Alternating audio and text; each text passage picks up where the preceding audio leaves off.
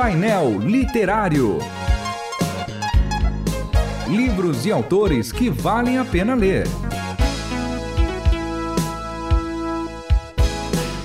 Painel Literário. Sejam todos bem-vindos ao painel literário da Rádio Transmundial. Hoje eu tô de novo aqui com o meu companheiro, meu amigo, É. né, de ministério, de jornada aí. Sempre. Pastor David Bango. Tudo bem, pastor? Estou bem, estou bem. Espero que os nossos ouvintes também estejam bem, porque hoje o tema é interessante. Interessantíssimo, por sinal, né? Demais. Muito bom. Nós vamos falar sobre a maçonaria à luz da Bíblia. Entrando na loja, o nome do livro, do pastor Victor Hugo Ramalho, da editora Sublime Letra. Pastor Victor, seja bem-vindo ao painel literário da Rádio Transmundial. Muito obrigado ao convite de vocês, fico honrado e animado com essa oportunidade de participar aqui na Rádio Transmundial desse programa. A gente aqui tem uma honra. O irmão escreveu o livro falando sobre a maçonaria, mas observando de dentro para fora das, das teorias todas deles, né? Das leis, das regras, da filosofia toda e fazendo a comparação com os textos bíblicos. Muito bom, muito bom. Ah, pastor, queria já fazer logo uma pergunta Opa. direta já pro irmão. A maçonaria, e talvez seja uma dúvida de todos os ouvintes. É, é uma religião, é uma seita, é uma filosofia? O que, que é a maçonaria? No sentido propriamente dito da palavra religião, ela não poderia ser enquadrada. Não pode. Por quê? Porque ela, na verdade, ela congrega pessoas de todas as religiões possíveis.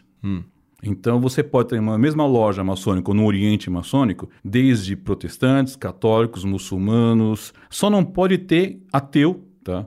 Ou pessoas de má índole, conhecido como mau caráter.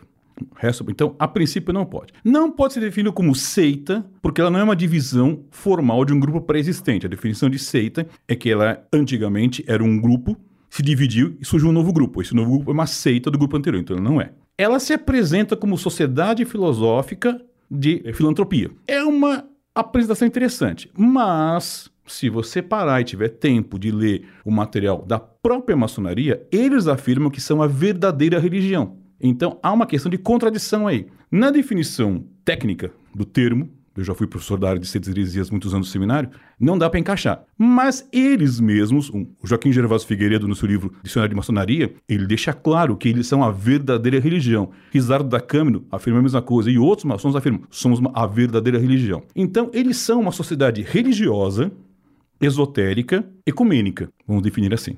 Não é uma religião formal, apesar de possuir muitas características religiosas. Orações, conceitos de divindade, salvação, céu. Eles têm uma ideia de céu, por exemplo. Mas não tá baseado no cristianismo, isso nem no islamismo, nada. É só uma mistura de, de várias. Oficialmente, aí vem a questão. Se, se você perguntar para qualquer maçom, ele vai dizer: não, na verdade ela foi formada por cristãos. Até porque a loja mãe do mundo é a loja de Londres. Ela é uma loja que teve origem com protestantes, um presbiteriano que começou. Agora, se você parar para estudar um pouco mais dessa história, você vai ver que ela é uma expressão bem clara, uma amálgama de conceitos filosóficos, religiosos espiritualistas, inclusive pseudo-cristãos. É porque tem alguns lugares assim que as pessoas falam que não, a gente vai lá só pra conversar sobre filosofia e tal. E outras que realmente tem uma coisa muito mais assim esotérica, muito mais do que esotérica, tem até coisas religiosas bem assim Sim. agudas, né? Sim. Da- É verdade. A questão é que não existe uma maçonaria única, que outra ideia tem que ser entendida. Existem pelo menos 100 ritos diferentes de maçonaria. Não dá pra ir conversar com alguém que vai dizer como funciona o negócio inteiro.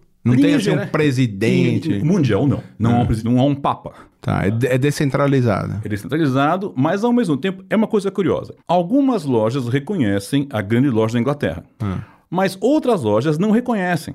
Mas se reconhecem entre elas. É uma confusão constante, tá? Alguns até comparam com a briga no protestantismo moderno, tá? Tem igreja que aceita é outra igreja como irmã, mas não aceita outra e não se aceitam e por aí. Existe essa questão. O fato é que eles têm sim um caráter religioso. Há muitos evangélicos envolvidos nela. Isso na história dela você vai encontrar muitos. Batistas, presbiterianos, metodistas e hoje em dia muitos pentecostais. Na história do protestantismo aqui no país, Sim. Ele, ele começa a com- maçonaria apoiou sim, muito eu o trato disso processo. num, num dos capítulos, falo É. disso, dessa questão. Questão existiu, mas tem que ser analisado o contexto histórico, o momento histórico, que é um grande problema. O, o Israel, Azevedo, ele cria um conceito chamado presentismo, que é a ideia errada de trazer um conceito do passado para entender pela ótica do presente. Isso é errado. Então a gente precisa analisar por que aconteceu isso lá no passado, tá? Muito bem, pastor. Enquanto você estava falando, eu, eu pensei du duas coisas. A primeira é que me deu a impressão de que ela se aproxima de alguma forma com o budismo, que também é uma filosofia e muitos budistas dizem que não é uma religião, mas é uma filosofia de vida. É, é, seria mais ou menos isso, filosofia de vida? Ela vai usar esse discurso. E esse discurso, eu entendo que ele passou a aparecer dentro da maçonaria, em especial no século XVIII, XIX, quando ela começa a, se, a namorar com os chamados grupos esotéricos que estavam populares naquela região, uhum. da Europa especialmente. Então você vai ter a teosofia, você vai ter o rosacrucianismo, você vai ter a famosa Madame Helena Petrovna Blavatsky, a grande mística da Europa, você vai ter o mesmerismo de John Mesmer. Tudo isso vai afetar uhum. onde vai forjar muito da forma de pensar da chamada maçonaria especulativa, que é a maçonaria moderna. Hum. A Rosa Cruz é onde aceita mulher também. Algumas lojas maçônicas não regulares aceitam mulheres. Oficialmente, a maçonaria padrão no Brasil, que é o rito escocês antigo aceito, não aceita mulheres. Elas podem participar como esposas das sociedades específicas para isso, mas dos rituais propriamente ditos da maçonaria não pode. A não ser dos chamados rituais abertos, as festas brancas. Agora, voltando à questão que o pastor Davi Banco falou sobre a questão de parecer com o budismo, no sentido do argumento de ser filosófico e não religioso, sim, é um argumento que torna palatável para o ocidental aceitar. Em especial, não usa que todos são assim, mas daquele famoso que a gente chama de crente meia-boca. tá? O que não tem um compromisso muito profundo. Ah, mas eu posso ser isso. Porque eu posso ser. Eu vi esse argumento. Se eu posso ser sócio de um clube, por que, que eu não posso ser, ser, membro da maçonaria? Já que a maçonaria não é uma religião oficialmente. Claro. Só que ah, porque aí fica meio disfarçado. Aí... Só que, por exemplo, você pode ir na maçonaria e fazer uma palestra sobre reencarnação, sobre karma, Sim. sobre cristais, sobre quiromancia. Mas você não pode falar numa palestra que somente é Cristo salva. Interessante. Então você percebe que ela tem sim um caráter religioso e é um caráter religioso não cristão. Só que se você falar de Cristo, por exemplo, como um grande mestre, o grande guia espiritual da humanidade, um exemplo. Como um líder, né? Sem problema nenhum. Você não pode falar que ele é o único Senhor e Salvador. Se você entrar nesse ponto, você vai ter problemas internos. Ou seja, ela é contraditória ao cristianismo nesse ela sentido. É. Tá? Ela é isso que as pessoas, alguns não entenderam a capa, né? Porque a capa ela é preta, tem alguns e-mails da maçonaria na capa do livro, questionar, ah, você está apoiando. Eu não estou apoiando a maçonaria. A capa é só uma questão de chamar a atenção. Tá? A, uhum. Como toda capa de livro, a ideia é atrair as pessoas para olharem, né?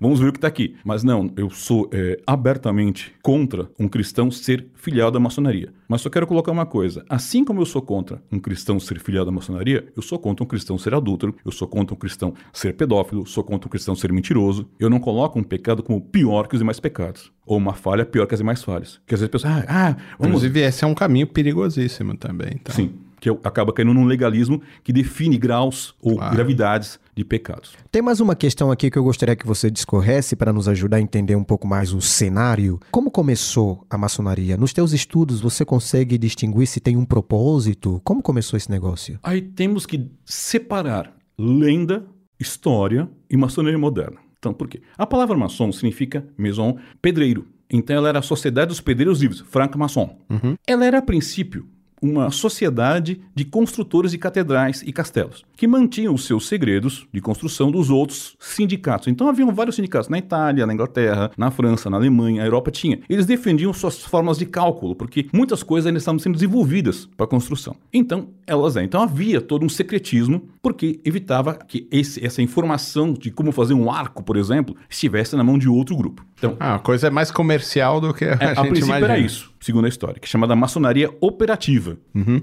Agora, existe a lenda. Se você pesquisar, e meu livro trata disso, tem alguns autores maçons que chegam a falar que a maçonaria surgiu no Jardim do Éden. Outros vão atribuir a Atlântida, a ao cidade Egito. que afundou no mar. Sim, ao Egito. E por aí vai. Há várias lendas. Agora, tudo isso não dá para ser provado. Você tem, e eu acredito que se eu pesquisar mais ainda, eu vou achar mais possíveis é, Teoria. Colocam para Nimrod. E colocam para não sei mais quem. Todo, porque Nimrod construiu a Torre Babel, então foi o primeiro construtor, portanto é o primeiro maçom. Então por aí vai. A maçonaria especulativa ela vai surgir em Londres, no século XVIII, em Covent Garden. É fundada por um grupo liderado por um presbiteriano, um reverendo, James Anderson, uhum. que é um presbiteriano. Esse grupo é que começa efetivamente o que a gente chama de maçonaria moderna, que depois passou a se chamar especulativa por alguns. ela começa a integrar não mais só profissionais de construção civil, mas agora pensadores livres. Porque os pensadores constroem ideias e, por serem construtores de ideias, se enquadrariam na ideia de que serem pedreiros. Claro. É interessante a, a jogada de argumento deles que eles apresentam. E aí ela vai crescer, vai se espalhar na Europa e ela vai ter um grande apelo revolucionário. Por que revolucionário? Muitas pessoas na Europa queriam o fim das cabeças coroadas, das coroas britânicas, é, nos, na Itália, e começam a surgir as sociedades contra eles. E a maçonaria se envolve junto com outras sociedades a enfrentar as monarquias. Então, a maçonaria surge oficialmente lá com a Inglaterra, que é a grande loja mãe do mundo, e ela vai se espalhando. Ela ganhou muita força nos Estados Unidos. Os Estados Unidos ganhou muita força e é de lá que ela se espalha para quase todo o planeta. Entendi. Pastor, é o seguinte, assunto interessantíssimo e a gente vai continuar essa conversa na semana que vem, tá bom? Perfeito. Então, você que está ouvindo a gente agora, já se prepara que a semana que vem a gente continua essa história, tá bom? Pastor Vitor Hugo Ramalho falando sobre a maçonaria à luz da Bíblia, entrando na loja. A gente começou essa primeira parte falando sobre maçonaria e semana que vem a gente vai conversar sobre a relação com o texto bíblico. Você ouviu Painel Literário. Produção e apresentação: João Paulo Gouveia. Realização: Transmundial.